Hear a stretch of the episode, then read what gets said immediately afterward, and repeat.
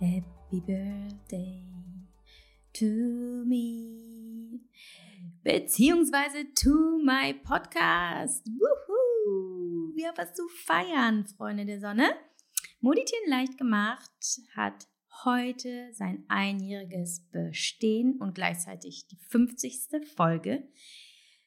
Das ist schon krass und das ist so geil und ich bin echt happy und ich bin auch stolz. Ich meine, immerhin haben wir diesen Podcast zusammen ein Jahr durchgezogen. Ihr seid mir treu geblieben, ich bin euch treu geblieben. das ist schon ganz cool und deswegen ähm, habe ich mir was überlegt, was richtig cool ist. Und zwar gibt es heute diese Jubiläumsfolge mit euren Fragen, denn schließlich ist es euer Podcast, ja? Also den gibt es dank euch, den mache ich für euch und ihr unterstützt mich darin, dass es den immer noch gibt und dass er mir so viel Freude bereitet. Also habe ich euch die Möglichkeit gegeben, mir nochmal Fragen zu schicken. Und es sind äh, ganz viele tolle Fragen geworden. Freue ich mich sehr drüber und äh, ja, die beantworte ich selbstverständlich. Und zum anderen wird es ein Gewinnspiel geben am Ende der Folge. Dazu also später mehr, was richtig, richtig schön ist. So, ähm, einleiten noch mal ein paar Worte zu diesem Podcast. Ähm, ja, oder was, was er mir überhaupt bedeutet. Ähm, es ist ja jetzt ein Jahr her, dass er online gegangen ist. Und es ist irgendwie schon so, dass wir ja gemeinsam gewachsen sind. Die Themen haben sich äh, mehr oder weniger immer darum gedreht, wie leben wir das bestmögliche Leben mit allem, was uns wichtig ist, mit allem, was wichtig ist, um glücklich zu sein und gesund und fit und in der Familie. Aber natürlich haben sich meine Gedanken auch verändert und vielleicht hat sich ja auch ähm, so ein bisschen die Tonalität verändert oder wie ich äh, an gewisse Dinge herangehe. Das ist schon was ganz Besonderes. Und äh, ich muss sagen, dass ich mich selbst manchmal wundere, dass ich, egal was passiert, egal was kommt, jede Woche mich hier hinsetze und diese Podcast-Folge aufnehme. Denn noch immer habe ich den Podcast nicht monetarisiert. Das heißt, ich, äh, das heißt, ich verdiene damit kein Geld. Ähm, und doch war mir selten etwas so wichtig wie, wie das hier, dass ich so gerne so viel Zeit investiere, um das hier für euch zu machen. Und es ist wirklich viel Zeit in der Vorbereitung und auch ne, die Aufnahme und das äh, Uploaden und so weiter. Egal, was ich damit sagen will. Es ist für mich ein Passion Project, ähm, das ich so nie hatte und das es weiterhin geben wird ähm, weil es mir sehr viel Freude bereitet und weil ich von euch so viele Nachrichten bekomme, ähm, täglich und Verlinkungen in euren Stories. Und dieses Feedback äh, motiviert mich doch sehr, ähm, weiterzumachen und zu wissen, das, was ich hier tue, das hat einen Sinn und ähm, selbst wenn es nur eine Person wäre, die sagen würde, okay, das hat jetzt gerade mein Leben verändert oder das hat mir gerade bei einer Entscheidungsfrage geholfen, super geil. Also, was ich damit eigentlich nur sagen möchte, herzlichen Dank. Es ist so schön, dass wir das gemeinsam machen und dass ähm, ihr ja dafür sorgt, dass ich so viel Freude da, dabei habe, weil euer Feedback ist quasi mein Honorar und äh, ja, dafür bin ich sehr dankbar. Und deswegen ist diese Folge für euch und deswegen ist dieses Gewinnspiel am Ende für euch. Ähm, eure Fragen, das waren sehr viele. Ich, es ist unmöglich, alle zu beantworten, aber ich habe auf jeden Fall die wichtigsten herausgefiltert. Es sind immer noch sehr viele. Und weil es sehr viele sind, habe ich sie auch thematisch ein bisschen gruppiert, um ja nicht ganz durcheinander zu erzählen, dem Ganzen so eine, so eine kleine Struktur zu geben. Und da es eben sehr viele Fragen waren, versuche ich sie sehr kurz und knapp zu beantworten, ähm, zumal ich zu den meisten eigentlich eine ganze Podcast-Folge aufnehmen könnte. Und das äh, ist jetzt natürlich nicht das Thema. Also das Thema ist eure Fragen und meine möglichst knackigen und aussagekräftigen Antworten. Fangen wir mit dem Fragenblock zu mir persönlich an, also die Fragen, die ihr direkt an mich gestellt habt. Frage Nummer eins.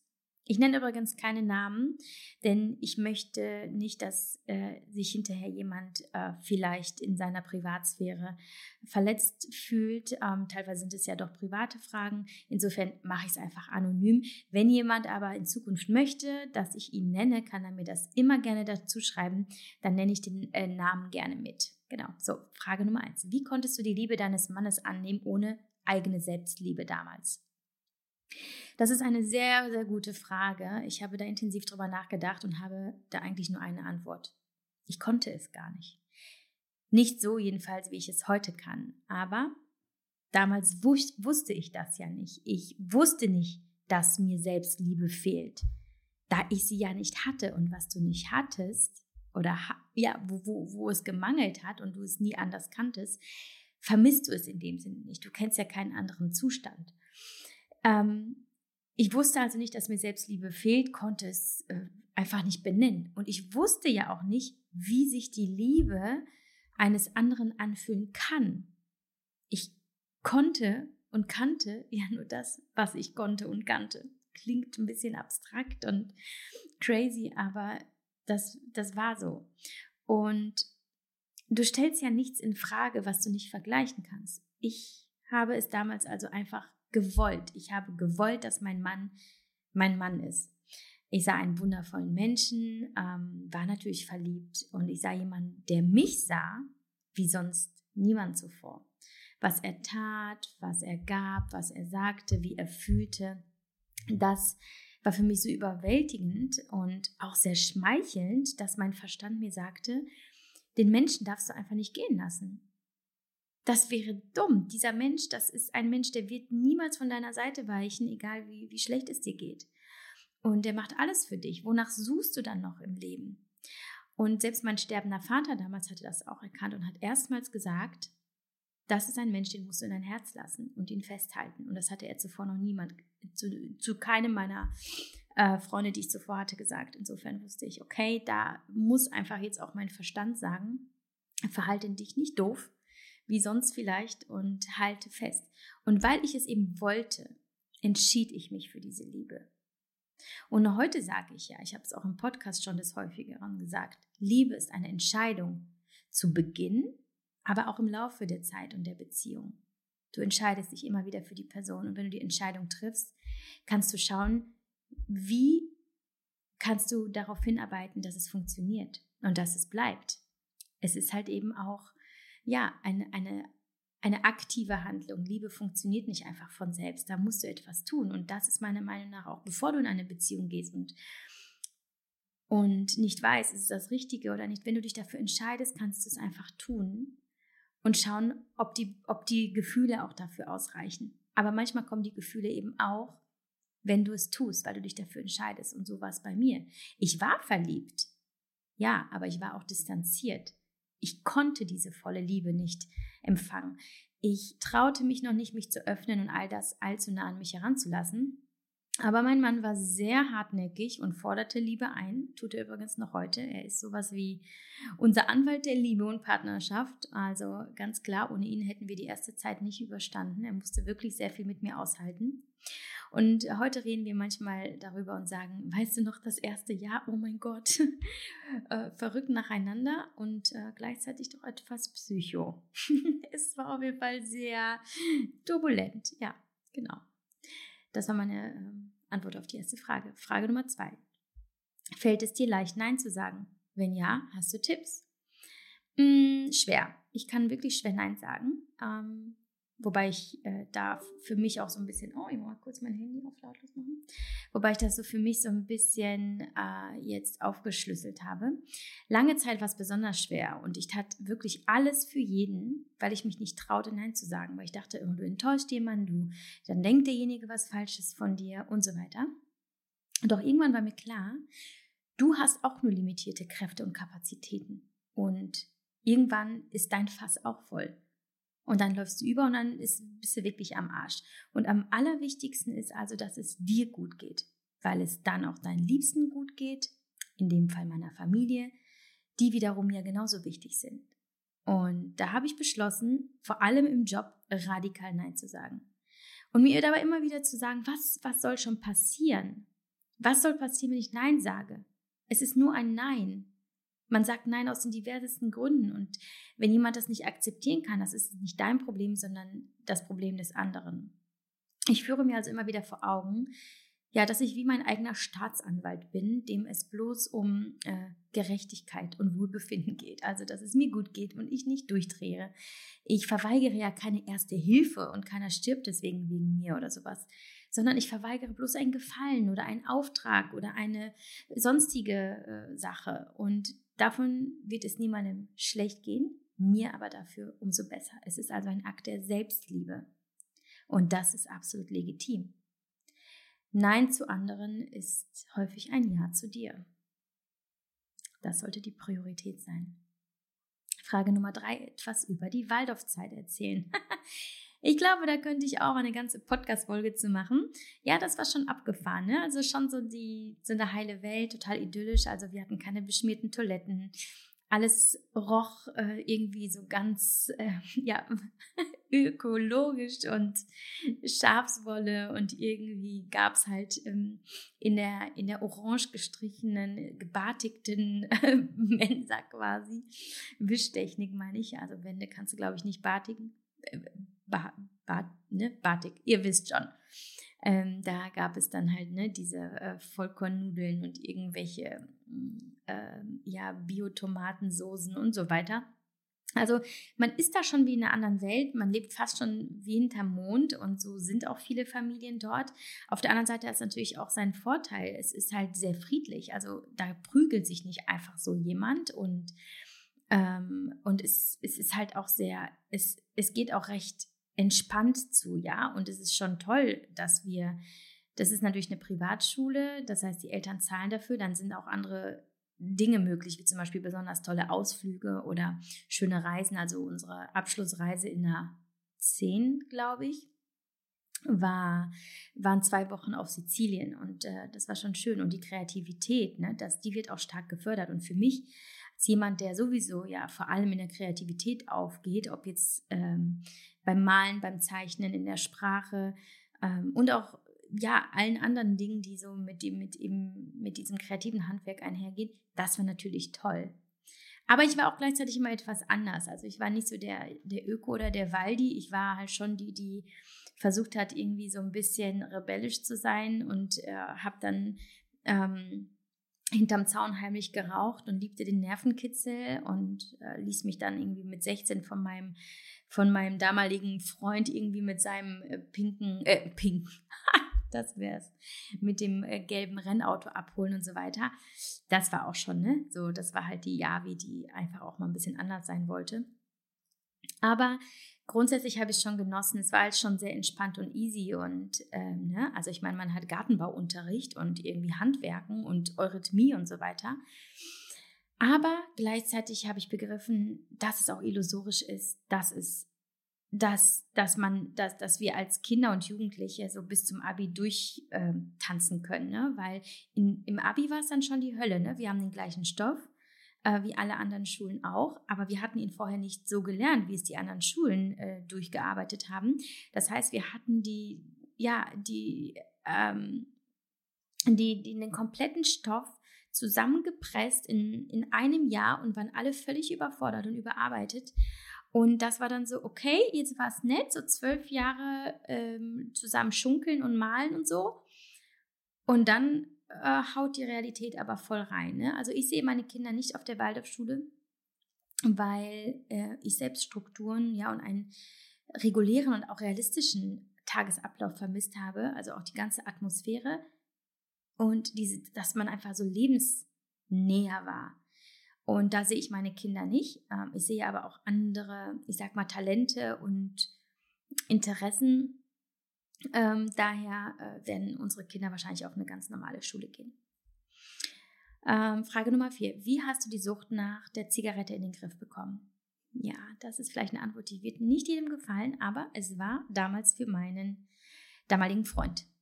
Er war so toll und er war Sportler und sah gut aus und hat sich super ernährt. Und ich war so das komplette Gegenteil, fühlte mich quasi wie so aus der Gosse gekrochen. Und es war mir so peinlich, ähm, auch, dass ich so gestunken habe, dass ich mir gesagt habe, nee, also jetzt muss alles anders werden. Steht auch übrigens in meinem Buch, bis es weh tut, die Geschichte.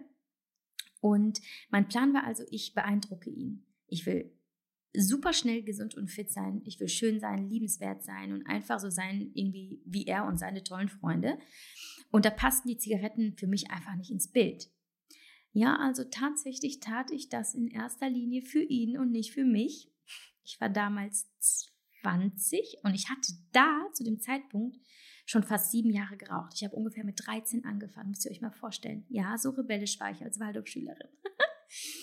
ja, ähm, aber an sich ist es ja auch wurscht, weil das Ergebnis war ja gut. Es hat gewirkt. Ich habe aufgehört zu rauchen und das wirklich mit einem Versuch, zack, durchgezogen, ähm, weil ich es so sehr wollte, dass er mich toll findet. Und deshalb mein Tipp, ein starkes Warum suchen. Mein Warum war mein Freund damals. Ähm, es ist in dem Fall okay, wenn man es für jemand anderen tut, finde ich. Ne? Das, das geht ja um die Gesundheit.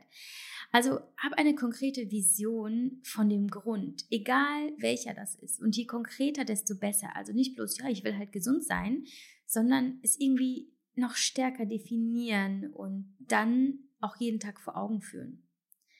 Und natürlich auch scheiße diszipliniert sein. Machen wir uns nichts vor.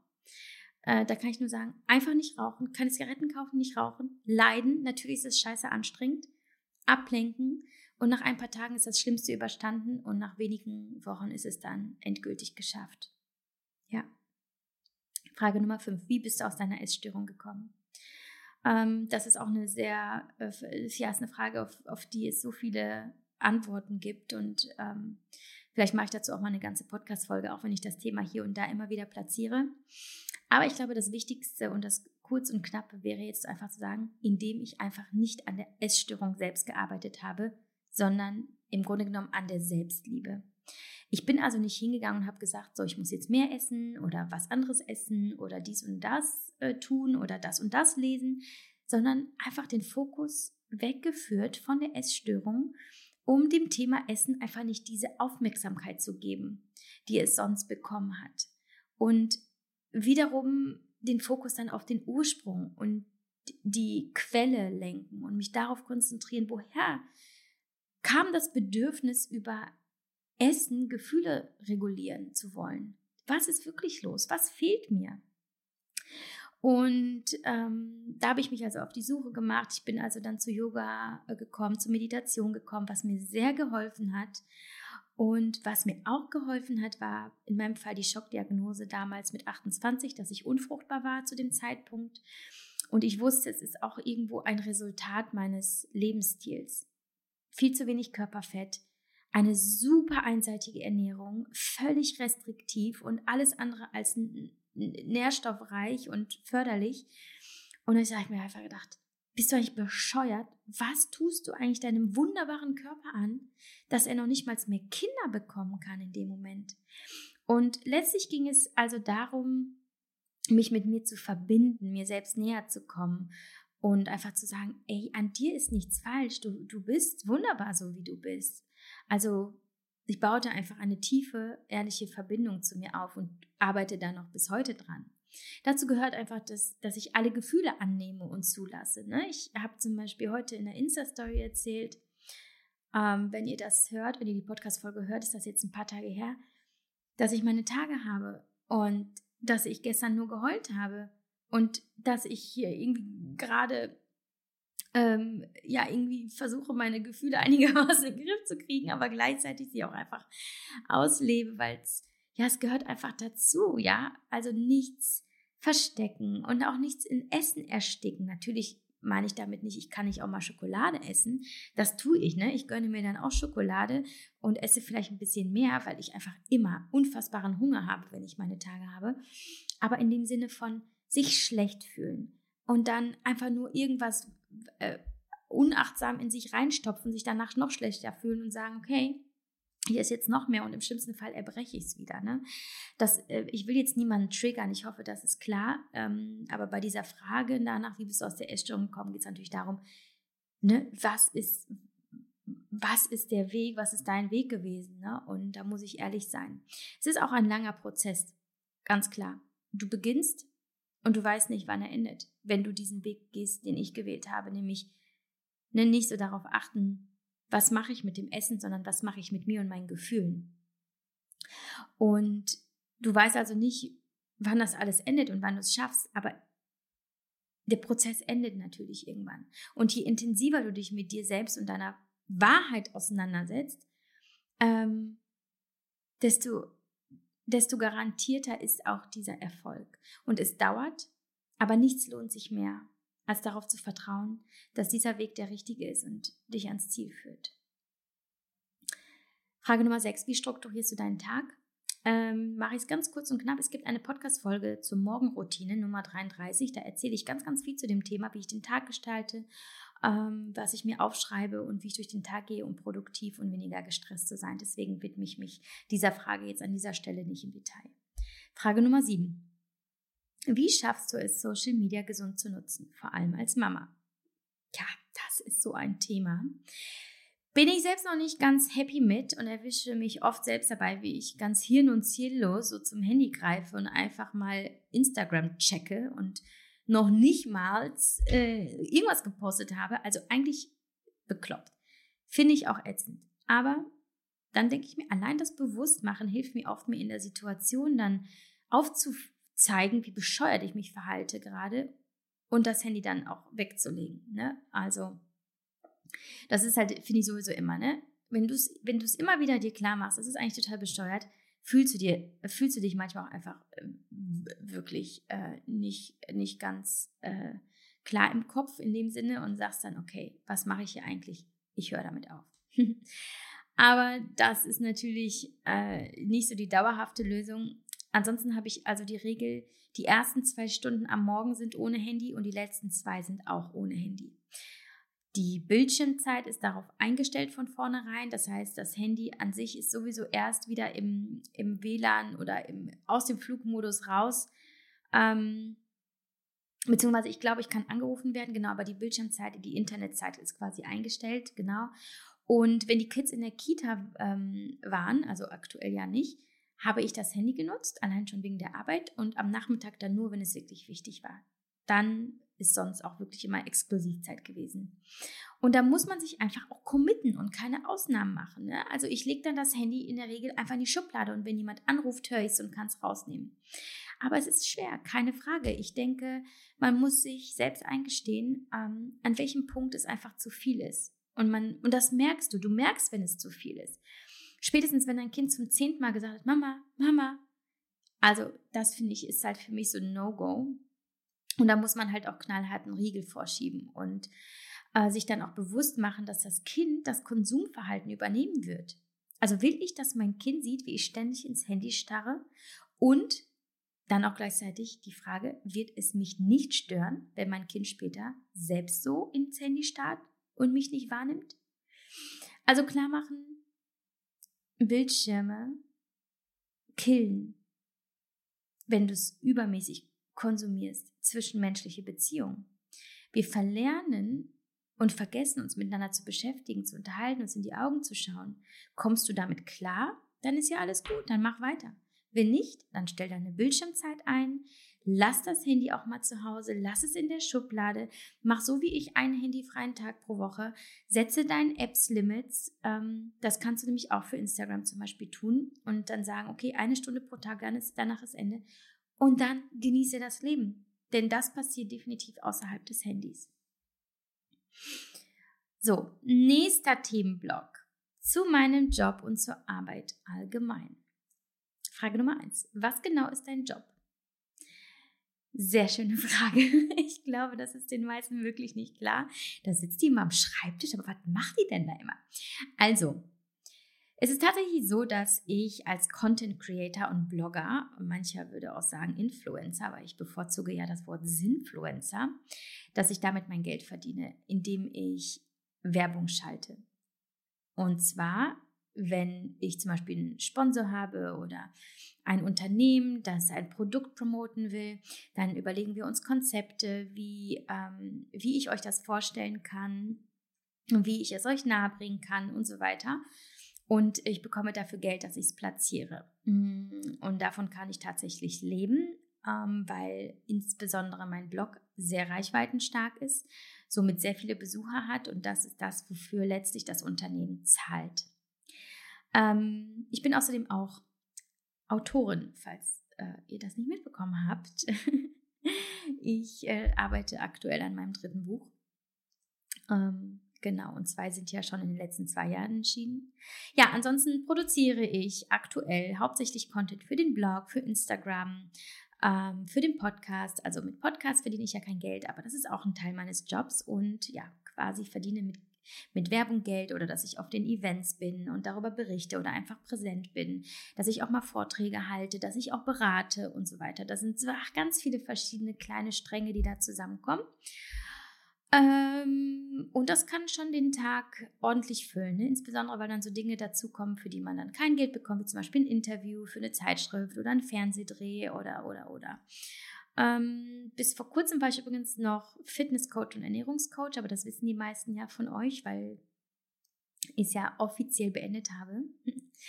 ähm, und da fehlt mir einfach die Zeit zu, weil die Auftragslage für Mama Moves, Yavi Moves und so weiter so hoch ist. Außerdem habe ich mit meinem besten Freund Sascha eine Firma gegründet und ähm, die nimmt auch viel Zeit in Anspruch. So. Frage Nummer zwei. Äh, zwei, so, zwei. Schwieriges Wort. Erzähl mal mehr zu deiner Selbstständigkeit, Versicherung, Ängste, wie beginnen.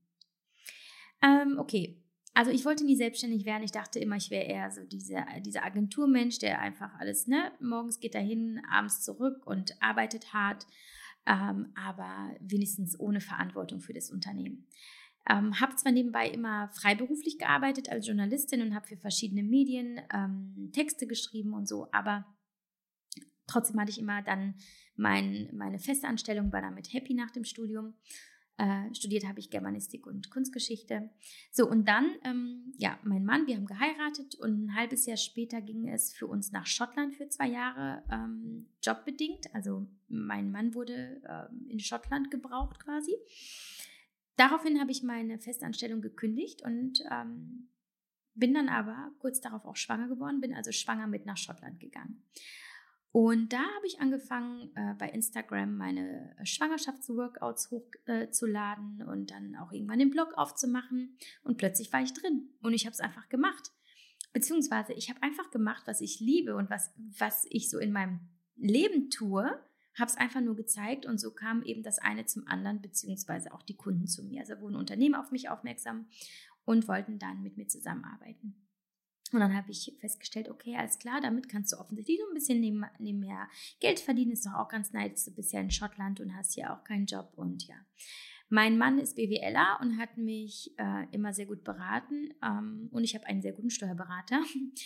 Also ohne die beiden wäre ich definitiv verloren. Ich hasse Zahlen, aber man muss sich damit dann doch auseinandersetzen. Genauso mit Versicherungen. Ich habe auch eine Rechtsschutzversicherung, eine Haftpflichtversicherung, speziell nur für den beruflichen Bereich setze mich also viel auch mit Verträgen auseinander, um einfach auch zu sagen, es, es hier muss alles einfach absolut clean sein ähm, und absolut, äh, wie sagt man, rechtlich korrekt und äh, das ist mir super wichtig.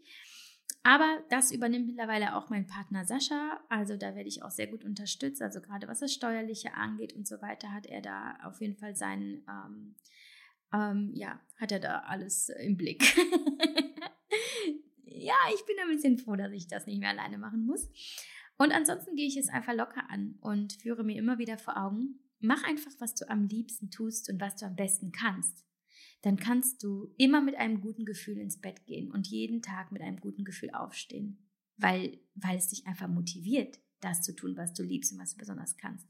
Und ich glaube fest daran, dass es sich immer auszahlt, wenn man es nicht des Geldes wegen macht, sondern eben aus dem intrinsischen Antrieb heraus, aus der Passion, weil du dafür brennst. Ich glaube, sonst wirst du, wirst es nicht packen, weil es einfach auch sehr viel Kraft und sehr viel Disziplin erfordert, dran zu bleiben und auch wenn es mal nicht so gut läuft oder auch wenn das Feedback mal nicht so gut ist, also es immer weiterzumachen und es gar nicht erst in Frage zu stellen, wenn dich jemand verunsichert.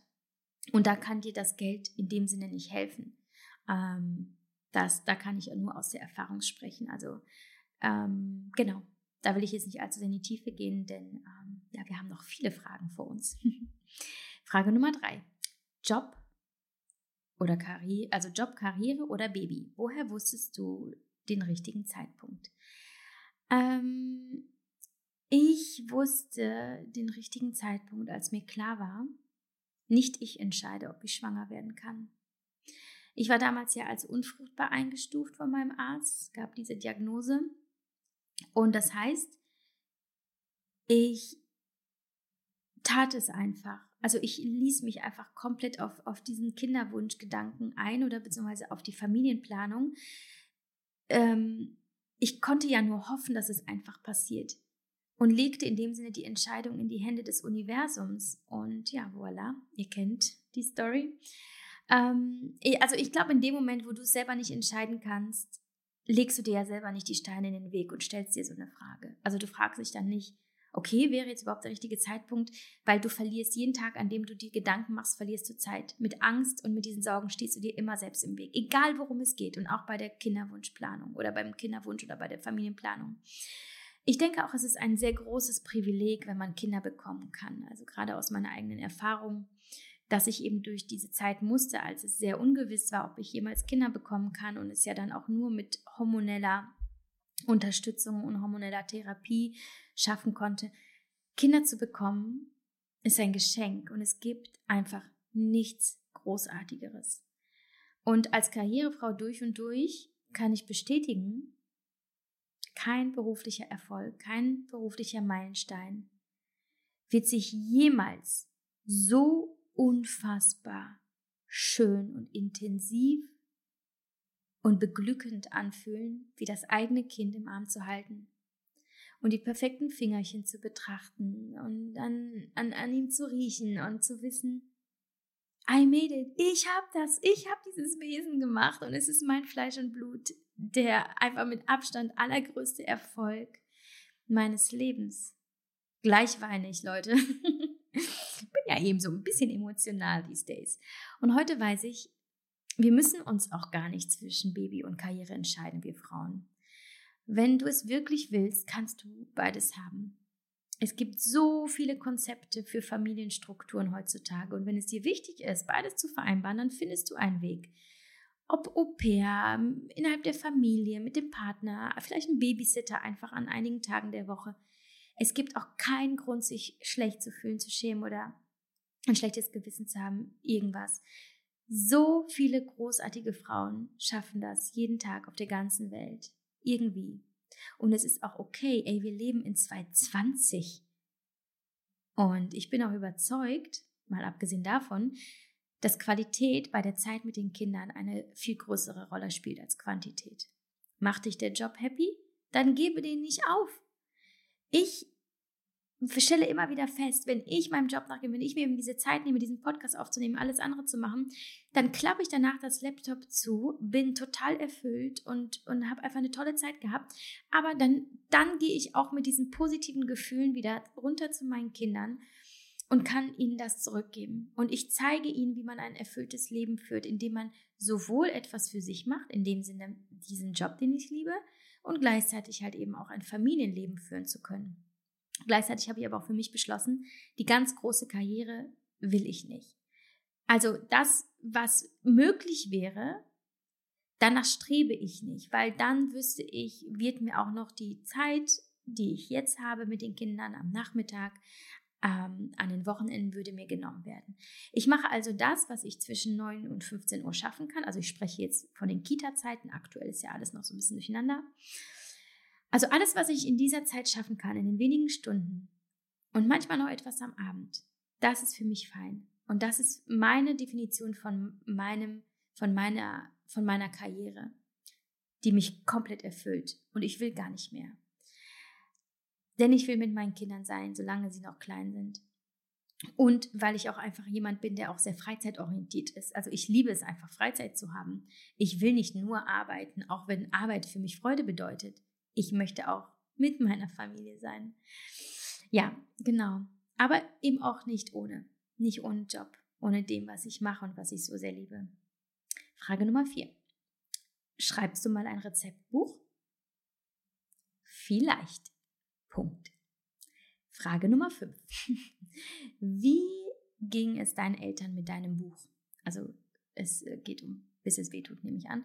Wie sind sie mit der Kritik umgegangen? Also wenn ihr mein Buch gelesen habt, wisst ihr ja, mein Papa hat es nicht mehr erlebt, ähm, denn ich schreibe ja im Buch über seinen Tod. Mein Papa hat es also nie mitbekommen. Meine Mama hatte damit zu kämpfen. Völlig klar. Aber wir haben auch vor und nach der Veröffentlichung schon viel geredet. Also sie war darüber im Bilde, was, was ich schreibe. Ich habe mir auch ihre Erlaubnis geholt. Ich hätte es so nicht veröffentlicht, wenn ich nicht gewusst hätte, sie ist damit fein. Aber sie hatte mir immer ihren Segen und ihren Zuspruch gegeben, was ich großartig fand.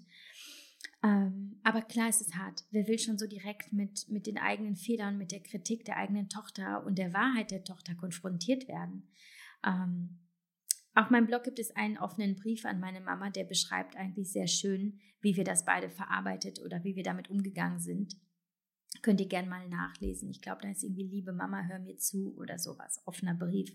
Könnt ihr einfach mal in die Suchleiste eingeben. Ah, oder ich packe es in die Show Notes. Auch in Ordnung. Könnt ihr den äh, Link euch raussuchen.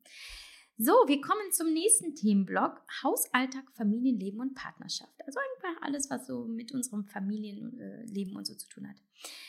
Erste Frage: Musstet ihr viel am Haus ändern? Äh, nein, äh, eigentlich hätten wir gar nichts ändern müssen. Das Haus war in einem absolut perfekten Zustand. Es ist auch sehr, sehr hochwertig gebaut und es ist ja auch noch recht jung.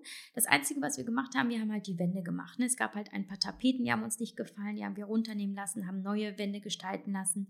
Ähm, dazu gibt es übrigens auch eine Podcast-Folge, könnt ihr euch auch nochmal raussuchen. Und äh, sonst haben wir nichts gemacht. Äh, vielleicht werden wir aber noch einiges machen so in Zukunft. Also wir können uns vorstellen, den Boden zu wechseln, weil es gibt Fliesen, die, die wir so nicht gelegt hätten, aber das hat absolut keine Priorität und wir sind auch mal froh, jetzt mal nichts machen zu müssen. Frage Nummer zwei. Wie geht ihr damit um, wenn die Jungs mal zanken? Ja, machen lassen. also sie müssen ja selber klarkommen im Leben und auch damit, dass es auch Konflikte gibt. Und ähm, ich, ich bin ein Fan davon, dass sie es einfach untereinander ausmachen was sie mittlerweile auch sehr gut können. Also gerade Lias kann sehr gut verhandeln und auch wirklich Kompromisse finden und sich überlegen, wie man, äh, wie man da rauskommt. Das ist schon sehr beeindruckend. Wenn es aber eskaliert, gehen wir schon auch mal dazwischen und versuchen es diplomatisch zu lösen. Fragen zum Beispiel nach der Sicht und der Meinung von beiden und schauen dann, was können wir tun, dass beide happy sind. Ähm, manchmal müssen wir sie bloß trennen, damit sie sich eine Weile alleine beschäftigen. Meist hilft aber einfach eine Kompromissfindung. Frage Nummer drei. Sehr schön. Habt ihr noch eure Sex-Dates? Aber ja, wir schwören darauf. Ohne Witz. Manch einer könnt ihr sagen, ist ja nicht wirklich romantisch. Was ist das denn? So also nach Terminkalender und so. Aber wir sagen, äh, besser als wenn es ganz untergehen würde. Also wir haben unsere festen Dates und wollen kein Leben, in dem es keine Zärtlichkeit und Nähe gibt. Ja, und die kann es auch auf Knopfdruck geben. Und ja, dann wird sich halt auch mal an, an diesem äh, und nach diesem und einem, wie sagt man, an einem Wochentag so, wird sich da auch mal hingelegt und ausgezogen und äh, oder wo auch immer man sich trifft.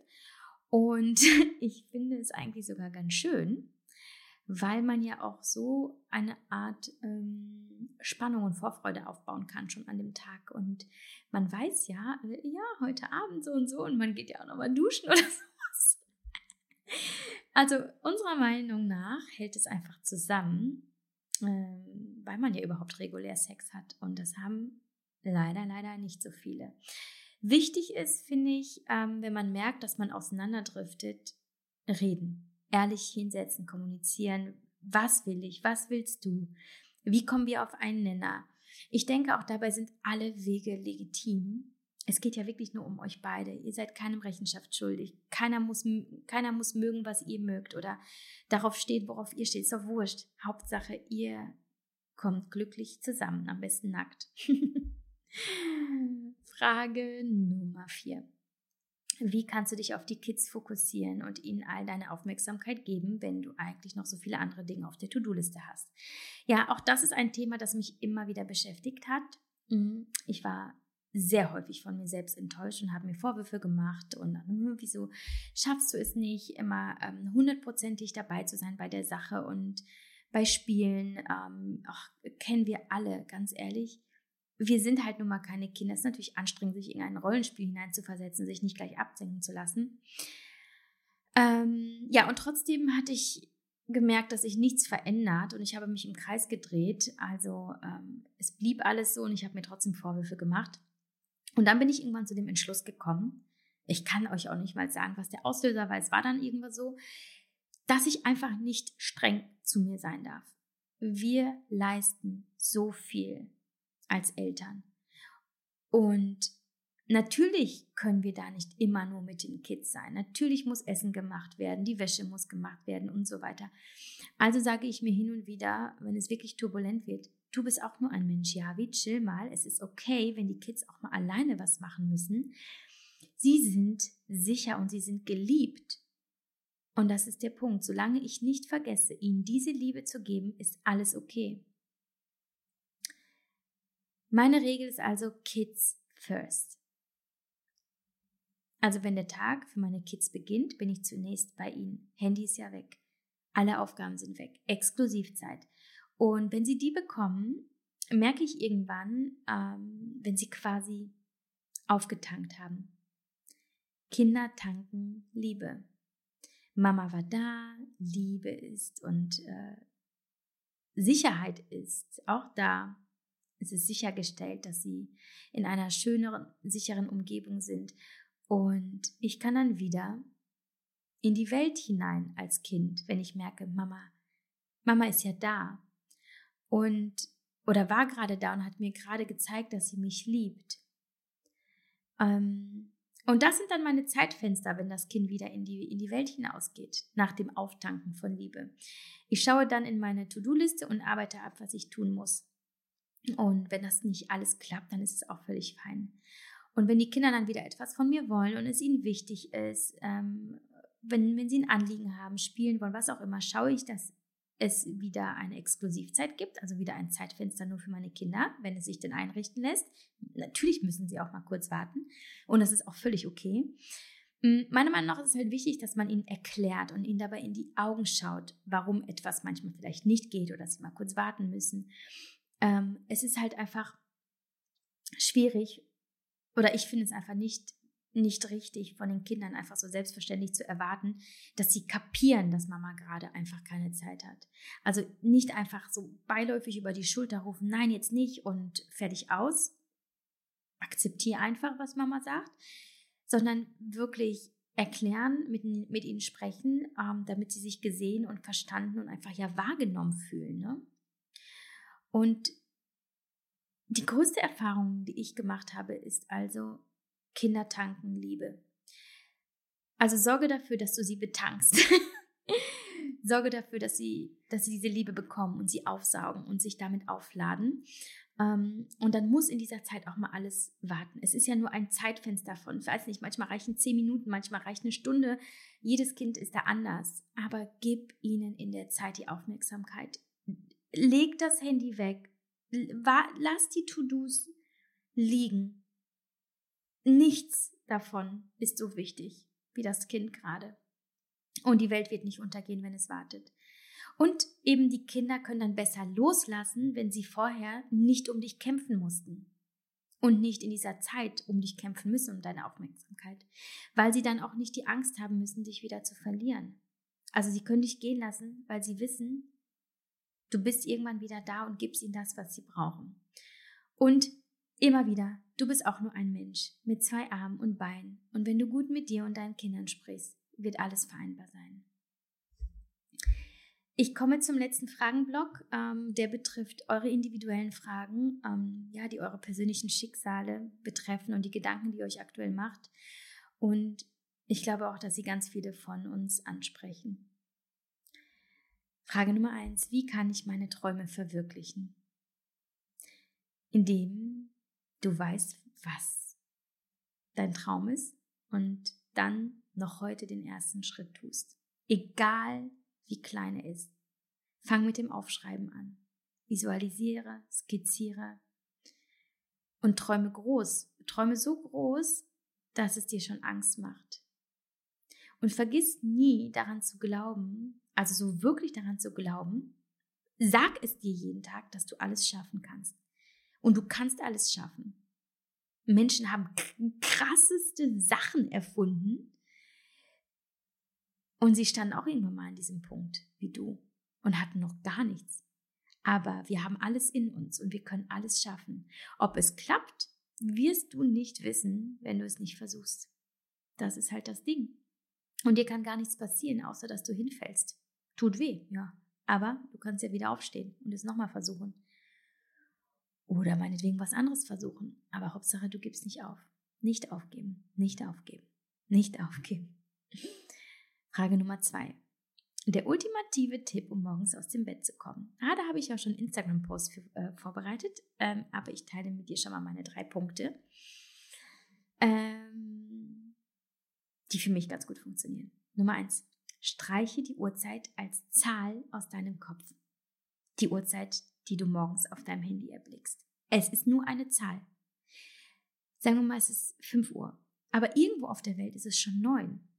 Und vielleicht ist es bei uns ja auch schon 9. Wir wissen es nur nicht, weil es ist 5, weil es irgendjemand gesagt hat. Verstehst du, was ich meine? Es ist nur eine Zahl. Und sie ist völlig egal. Tipp Nummer zwei, Wecker klingelt, einfach nicht nachdenken. Erzähl dir kein Bullshit, snooze nicht, Steh einfach auf, ohne dir irgendwas zu erzählen. Denk nicht an irgendwie Müdigkeit oder sonstiges. Steh einfach auf. Geh ins Bad, wasche das Gesicht. Die ersten Minuten sind die schlimmsten, aber dann ist alles gut. Und dann bist du wach.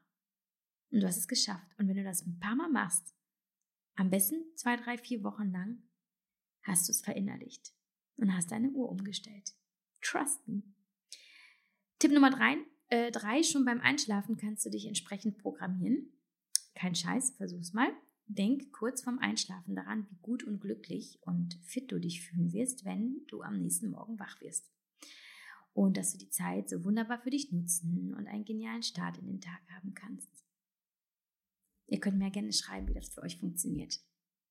Für mich funktioniert das sehr gut. Frage Nummer drei. Welchen Tipp kannst du mir als Abiturientin bei der Studienwahl geben? Ähm, ich beantworte mit Fragen beantworte dir diese Fragen, die ich dir jetzt sage. Frage dich, was hat dir als Kind den größten Spaß gemacht? Was hat dich fasziniert? Wann hast du alles um dich herum vergessen, weil du so im Flow und in deiner eigenen Welt warst? Frage Nummer zwei, was kannst du heute, was kannst du heute gut? Also so, dass es dir kaum Mühe bereitet, es auszuführen. Also was kannst du heute gut tun? Ist der Satz so verständlich? Ich glaube ja. Ne? Stell dir auch die Frage, wie stellst du dir dein ideales Leben vor? Wie möchtest du leben, wenn das Studium vorbei ist? Schreib all das auf und überlege, welche Berufe zu deinem Lebenskonzept passen würden. Und dann geh die Liste durch und höre genau auf dein Herz. Wo schlägt es höher? Wo ist es so richtig aufgeregt und hüpft? Vielleicht kennst du das, ne? wenn du irgendwas machst oder jemand siehst oder ähm, etwas, ja, äh, liest oder irgendwas und oh Gott, das ist so, das berührt mich so krass. Da, da, da, da, da liegt der Hinweis begraben. Hör da ganz genau hin. Und wenn du denkst, oh, es bringt kein Geld, ist doch scheißegal. Persönliche Erfüllung ist der größere Erfolg im Leben. Und wenn du dir sagst, dann ah, ist aber ein schwieriges Fach, schaffst du. Wenn es nicht machbar wäre, gäbe es dieses Fach nicht. Oder äh, wenn du dir dann sagst, ja, es bedeutet Veränderung, hab auch keine Angst vor Veränderung. Veränderung sind die allerbeste Chance auf Wachstum und großartige Erfahrung. Und vielleicht sogar ein noch besseres Leben. Trust me, kann ich, kann ich dir garantieren. Veränderungen sind häufig das Beste, was dir passieren kann.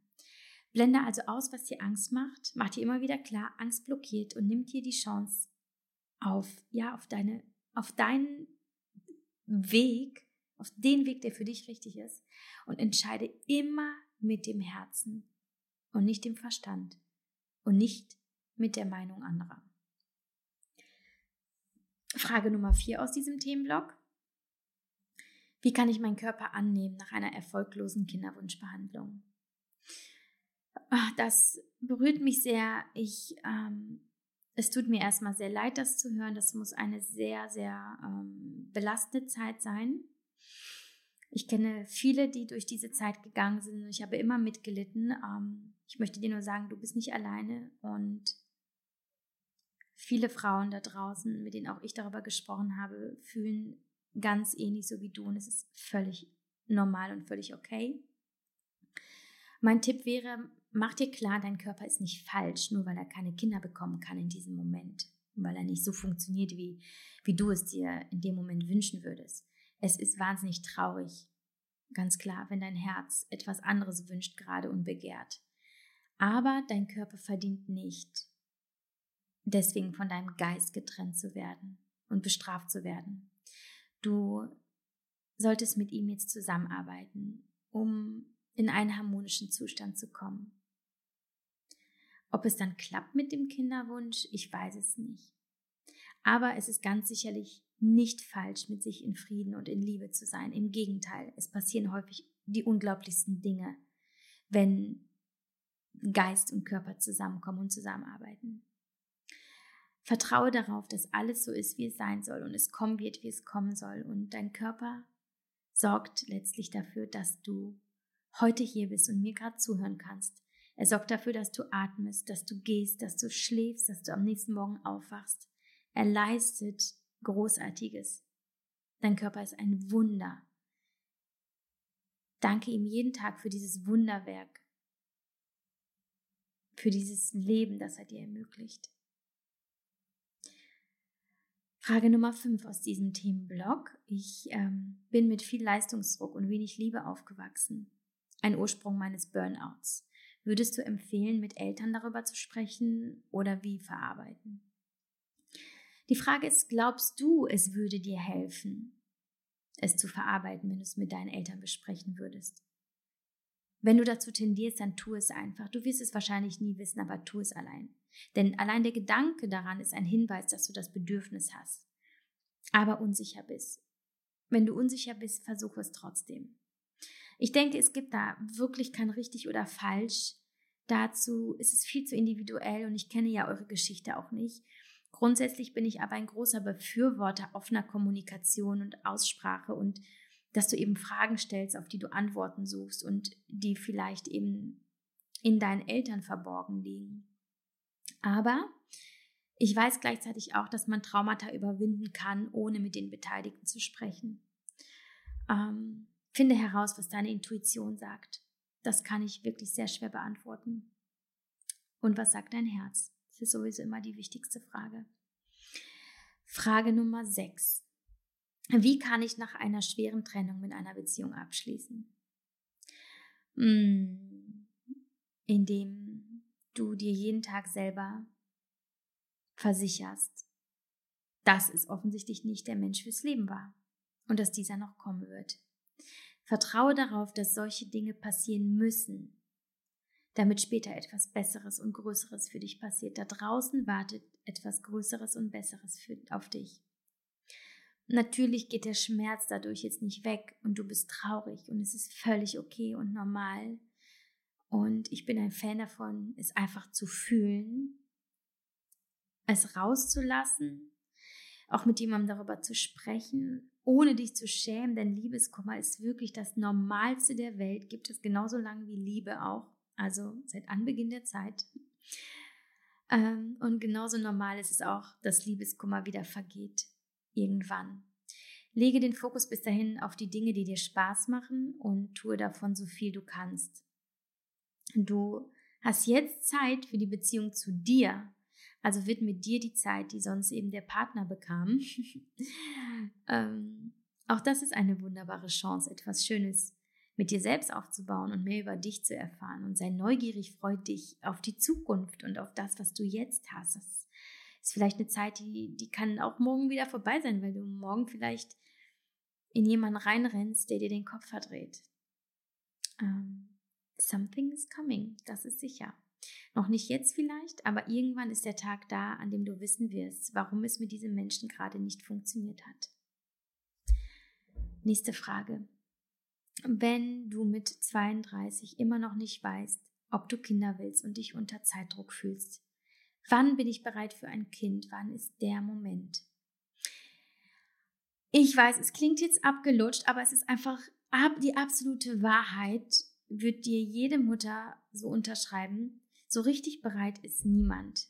Jede Mutter macht diesen Job irgendwann zum ersten Mal und, und weiß noch nicht, wie das Ganze so richtig geht. Jede struggelt, jede macht Fehler, jede lernt, jede fliegt dabei mindestens 172.000 Mal auf die Schnauze und wir sitzen alle im gleichen Boot. Es gibt nicht die perfekte Mutter. Hab keine Angst, überlasse dem Leben die Entscheidung, wenn du dich gerade nicht entscheiden kannst. Und damit meine ich, wenn du es noch nicht weißt, ob du überhaupt Mama werden willst, dann lass es darauf ankommen. Vielleicht passiert es dann einfach.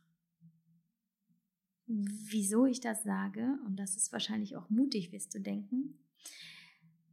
Ich sage das, weil ich dir garantieren kann, bist du schwanger, bist du ein neuer Mensch. Und du willst nie wieder was anderes als das Leben jetzt. Du spürst eine Liebe, die du nie zuvor kanntest. Und sie steigt ins Unermessliche zehn Monate später, wenn du dein Baby im Arm hältst. Und diese Liebe regelt alles. Ich meine das ernst. Alles. Sorge dich nicht und lebe. Und außerdem garantiere ich dir, ich kenne niemanden, der jemals gesagt hat, ich bereue Mama oder Papa geworden zu sein. Gibt es einfach nicht. Auch nicht bei denen, die eigentlich keine Kinder wollten. Ich kenne auch einige, die gesagt haben, eigentlich wollte ich nicht, aber jetzt bin ich, ist das Schönste auf der ganzen Welt.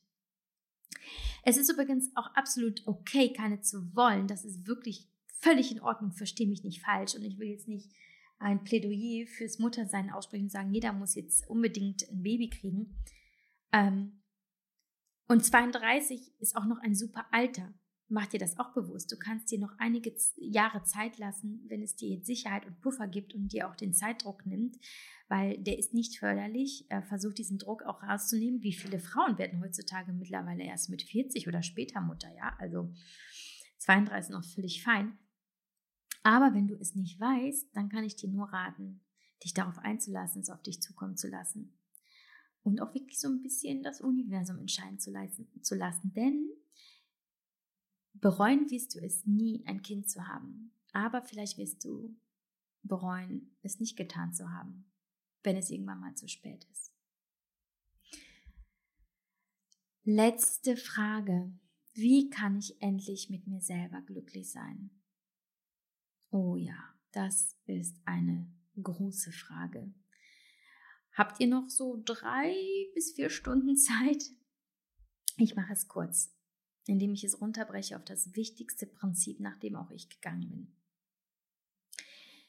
Du wirst glücklich werden, indem du anfängst, ehrlich zu dir zu sein und dir die Fragen zu beantworten, wie will ich wirklich leben?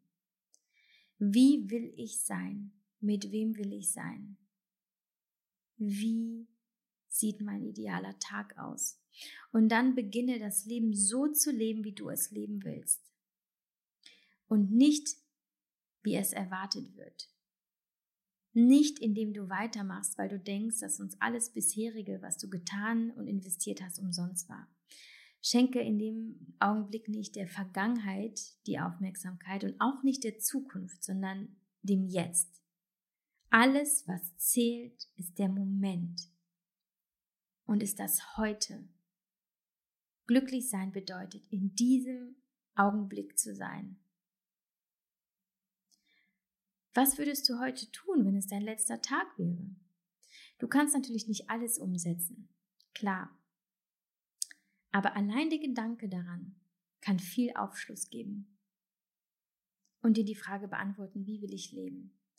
Und vielleicht bringt dich das auf einen entscheidenden Weg, und vielleicht kannst du aber auch eine Sache, die du gerne machen würdest an deinem letzten Tag, heute umsetzen. Und der allerwichtigste Satz in der Frage nach dem Glück ist meiner Meinung nach der folgende. Eins meiner Lieblingszitate. Dankbar ist nicht der, der glücklich ist. Glücklich ist der, der dankbar ist. Mein Tipp also praktiziere Dankbarkeit jeden Tag. Sieh die kleinen, profanen, die vermeintlich selbstverständlichen Dinge. Betrachte dein Körper und alles an ihm. Und sei dankbar für das, was er hat und was dich durch das Leben führt. Der Atem zum Beispiel. Schau dich um, du bist hier auf dieser Welt und du bist verdammt gesegnet. Irgendwann bist du nicht mehr da. Und alles, was du tun musst, ist einfach nur glücklich zu sein. Ah, ja, alright. Trommelwirbel, wir kommen zum großen Finale unserer Jubiläumsfolge. Es gibt ein Gewinnspiel. Yes. Wir haben nämlich was zu feiern. Ein Jahr Meditieren leicht gemacht und die 50. Folge. Es gibt also ein pralles Paket mit vielen Lieblingsprodukten, die wir für euch geschnürt haben. Und das sind die folgenden. Ihr bekommt mein absolutes Lieblingspflegeprodukt. Äh, die meisten kennen das ja schon von mir und zwar ist das das Vino Perfect Serum von Caudalie. Zudem bekommt ihr ein Reishungerpaket bestehend aus einem Reiskocher und einem Set Lieblingsreis. Es gibt auch mein Alltime Favorite Supplement äh, in dem Paket, nämlich das Athletic Greens Pulver plus Travel Packs und einen Shaker dazu. Und auch von Optimum Performance bekommt ihr das Supplement, das ich jeden Abend einnehme, nämlich das Magnesium mit Ashwagandha und Zink. Und es gibt noch ein weiteres dazu. Ähm, und es gibt ähm, jeweils ein signiertes Exemplar von mir, ähm, von Bis es wehtut und Happy Hashimoto auch noch dazu. Dieses Paket hat einen äh, Gesamtwert von über 500 Euro und äh, der Gewinner oder die Gewinnerin äh, wird es erhalten, wenn sie die Frage richtig beantwortet hat, beziehungsweise die Fragen. Und deswegen äh, stelle ich sie jetzt. Wenn ihr sie richtig beantworten könnt, seid ihr automatisch im Lostopf. Also, wie könnt ihr teilnehmen? Beantwortet die folgenden beiden Fragen. Nämlich erstens, was tanken Kinder? Und zweitens, schreibe ich irgendwann ein Rezeptbuch. Ihr beantwortet die Frage in einem Formular. Und wie kommt ihr zu diesem Formular? Es gibt einen Link, den äh, packe ich euch auch in die Show Notes. Den könnt ihr euch kopieren in den Browser einfügen oder ihr klickt den Link in meiner Bio auf meinem Instagram-Profil. Da verlinke ich das Formular direkt. Dort könnt ihr das nachlesen ähm, und direkt draufklicken. Und ähm, genau, da müsst ihr nur die, die richtigen Antworten finden. Und in der nächsten Podcast-Folge, also in circa einer Woche, gebe ich dann den Gewinner und die Gewinnerin oder die Gewinnerin bekannt und verschicke dann persönlich im Anschluss das Paket. Ähm, wenn du jetzt übrigens den Überblick verloren hast, was es jetzt alles in dem Paket gibt, gibt es dann auch nochmal in den Show Notes nachzulesen. Äh, und vielleicht auch noch ein nicht allzu unwichtiger Hinweis, eure Daten werden nur so lange gespeichert und natürlich auch nur so lange in dem Sinne, äh, ja, nicht verwendet, sie ruhen einfach nur, wie das Gewinnspiel läuft. Also nach dem Auslosen des Gewinners werden eure E-Mail-Adressen gelöscht und ähm, damit wird überhaupt gar nichts gemacht. Ihr seid absolut safe, das garantiere ich euch. Das Gewinnspiel ähm, wird mit den Produkten von den jeweils beteiligten Unternehmen unterstützt. Das sind ähm, ja Partner, mit denen ich ja zum Teil schon sehr, sehr lange zusammenarbeite. Und das sind Produkte, die, wie ihr wisst, ich selber sehr viel nutze im, in meinem Alltag. Die Streaming-Plattformen des Podcasts sowie Instagram oder Facebook stehen nicht in Verbindung mit dem Gewinnspiel. So, meine Lieben, oh Gott, habe ich jetzt meine Lieben gesagt? Ich dachte, das werde ich niemals tun. Aber gut, es ist ja auch eine Special-Folge. Danke fürs Zuhören. Danke für euren Support. Danke, dass ihr immer wieder einschaltet. Danke für all die Nachrichten, die mich erreichen.